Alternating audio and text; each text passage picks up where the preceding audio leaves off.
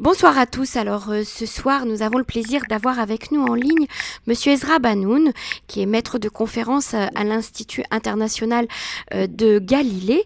Il enseigne aux, ingénieurs du monde entier qui viennent apprendre chez nous les nouvelles technologies israéliennes.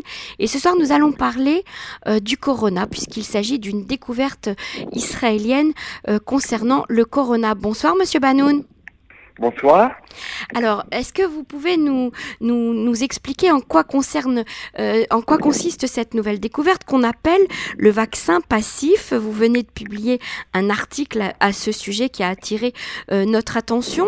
Euh, le, un vaccin, on sait ce que c'est, mais un vaccin passif, de quoi s'agit-il exactement? Bon, alors, il y a, pour traiter une maladie, quelle qu'elle soit, comme par exemple la grippe, il y a des vaccins et a des médicaments. Et le vaccin passif, c'est quelque chose entre les deux. C'est-à-dire que ce sont des médicaments qui peuvent permettre de pouvoir surmonter définitivement la maladie pour des gens qui sont atteints. Alors, c'est pas quelque chose que l'on donne à des gens qui ne sont pas déjà atteints par la maladie. Alors, si je prends notre problème, il se, euh, en fait, pour que n'importe quel médicament, n'importe quelle thérapie puisse être utilisée dans le monde, il faut qu'elle soit vérifiée par une organisation internationale qui a la réputation de pouvoir l'agréer. Et cette euh, organisation, c'est le, Food and Drug Administration mhm. américain, FDA, qui est responsable. Maintenant, ce qui se passe, c'est que quand il y a une maladie virale, contrairement aux maladies bactériennes courantes, les antibiotiques n'ont aucune action. Donc, euh, on ne sait pas comment la traiter autrement que si, qu'en faisant des recherches considérables. Et souvent, les maladies virales n'ont rien à voir l'une avec l'autre. Par exemple, le sida et la grippe n'ont rien à voir et les médications et les vaccins qui ont, qui ont été développés sont extrêmement différents. Alors, le processus qui permet de pouvoir obtenir l'agrément de, du FDA des États-Unis est juste très long parce qu'il faut non seulement trouver une solution, et c'est pas évident du tout parce qu'on ne comprend rien dans ces maladies virales, elles sont très différentes, par exemple l'Ebola, ou alors euh, d'autres maladies de ce genre. Et donc, on cherche, on cherche en aveugle. Mm-hmm. Maintenant, ça prend du temps, et quand on trouve quelque chose qui pourrait marcher, ben, il faut commencer par, bien sûr, l'utiliser de façon très limitée à des volontaires, parce qu'on risque de leur faire du mal plutôt que de faire du bien. Et puis, si ça marche, eh bien, on, on, on, on, on, va un, pas de plus, etc., etc. Et tant qu'on n'a pas trouvé la possibilité pour pouvoir euh, l'utiliser pour 500 volontaires en ayant des effets positifs et sans aucun problème, eh bien, la FDA n'autorise pas l'utilisation de cette thérapie dans le monde. Alors, ce qui est extraordinaire, c'est que généralement, tout ça, ça prend un an, deux ans, trois mhm. ans. Et là, on n'a pas de temps, justement. Voilà, donc, euh, or, nous, nous sommes, euh, le monde entier est actuellement dans une situation où il y a une maladie virale inconnue, hein, qui est venue de Chine d'ailleurs, dans les laboratoires de Chine, et qui euh, se trouve être, nous sommes en face d'une situation dans laquelle nous n'avons aucune idée de la médication utilisée. Ce qu'ont fait les laboratoires pharmaceutiques ou officiels du monde entier, c'est qu'ils ont essayé d'utiliser des médicaments ou des thérapies qui avaient fait leur preuve pour autre chose. Par exemple, prendre la thérapie du sida pour voir si jamais par hasard elle pourrait pas être utile, etc. Mm-hmm. Et ça n'a pas marché. Et ça n'a pas marché en partie parce que euh, toutes les sociétés euh, pharmaceutiques du monde, qui sont extrêmement puissantes, extrêmement riches, se sont euh, euh, mobilisées pour pouvoir ridiculiser les échecs de chacun de chacune de ces thérapies. Et donc, euh, la plupart des laboratoires qui vont chercher thérapie se sont retrouvés le bec dans l'eau. Alors, ce n'est pas le cas de ce qui s'est passé en Israël pour d'autres raisons. Ce qui s'est passé en Israël, ce n'est pas un laboratoire qui a cherché, pour des raisons de, disons, d'intérêt commercial mondial, à créer une thérapie.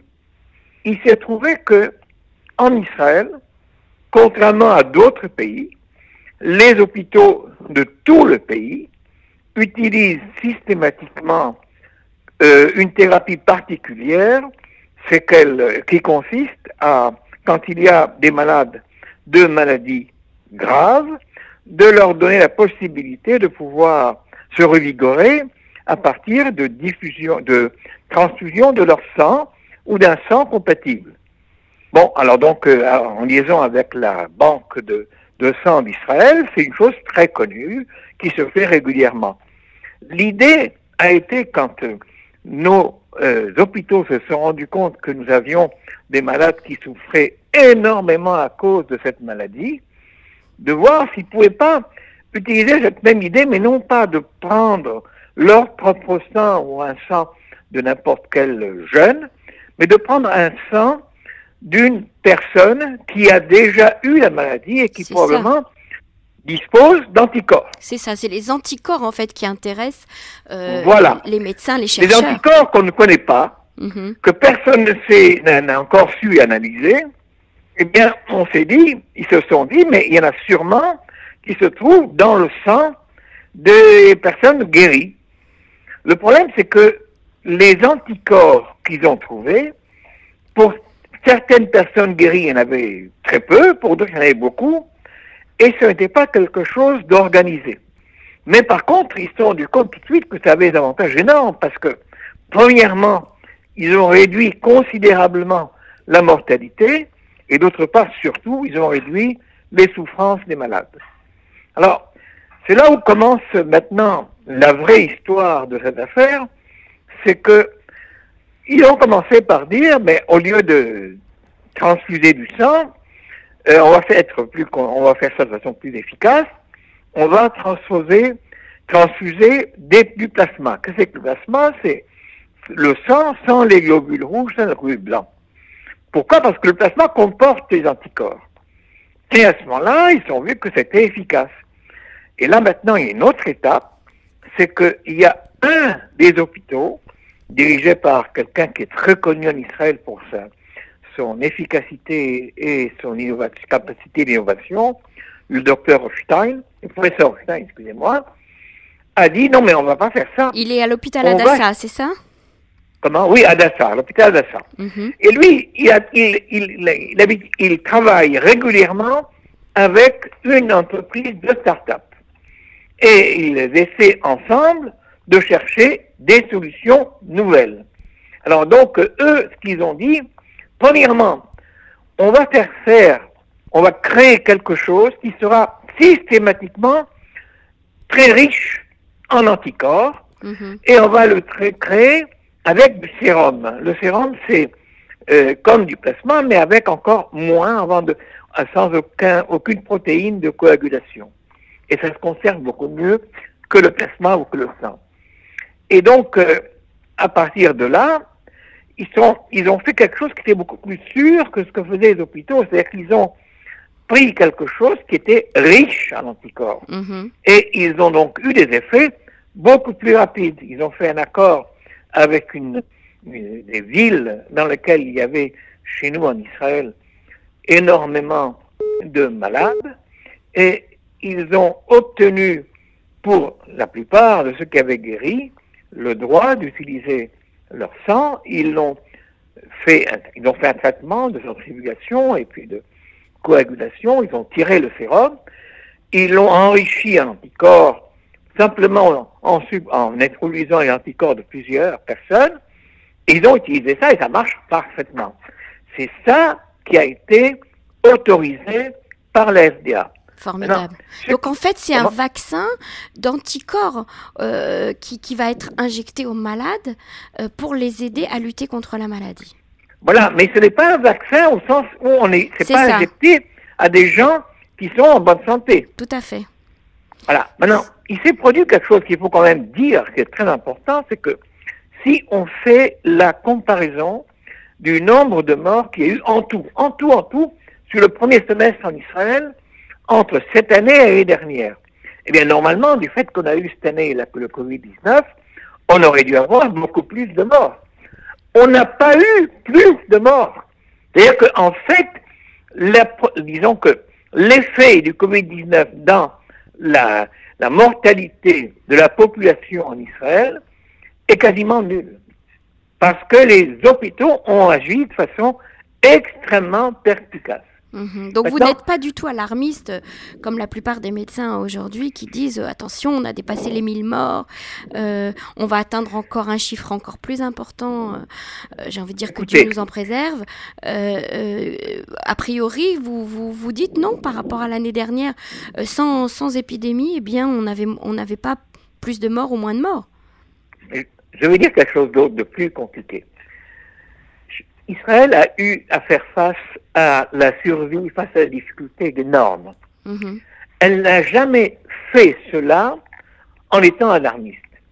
Jamais les autorités israéliennes, avant cette, euh, disons, cette euh, difficulté, n'ont fait, n'ont n'ont insu- ins- insufflé la peur, l'angoisse, etc. Ils ont mobilisé la population en disant il y a des solutions, on les cherche ensemble. C'est ça. Mhm. Et à chaque fois, par exemple, les solutions qui concernent le problème du changement climatique, ils ont, on a trouvé des solutions pour tout, qui sont valables dans le monde entier. Mais dans ce cas précis, les alarmistes expriment à haute voix la frayeur qu'ils ont devant cette maladie, et au lieu d'aider la population à faire face à cette maladie de façon rationnelle, ils introduisent des comportements de gamins et que certains essayent de, de ne pas les écouter, d'autres essayent, etc. Mhm. Et ça, c'est vraiment dommage. Alors, Par comment contre- s'appelle comment s'appelle cette start-up euh, euh, formidable, extraordinaire, qui, qui, a, qui a découvert ce procédé? Alors, la start-up, en fait, elle s'appelle Kamada, mais dire que elle est, c'est pas elle qui a trouvé le procédé. Elle a trouvé le procédé en travaillant avec M. Rothstein. Bien sûr, avec Mais l'équipe. euh, l'intérêt de Bassin. Kamada est différent. C'est que Kamada, lui, il dit autre chose. Il dit, tant qu'on aura besoin d'anticorps qui viennent exclusivement de malades, étant donné qu'il n'y a pas beaucoup de malades qui sont guéris, ben, on ne pourra pas tellement utiliser ce- cette thérapie pour tout le monde. Donc, ce qu'ils veulent faire, c'est autre chose.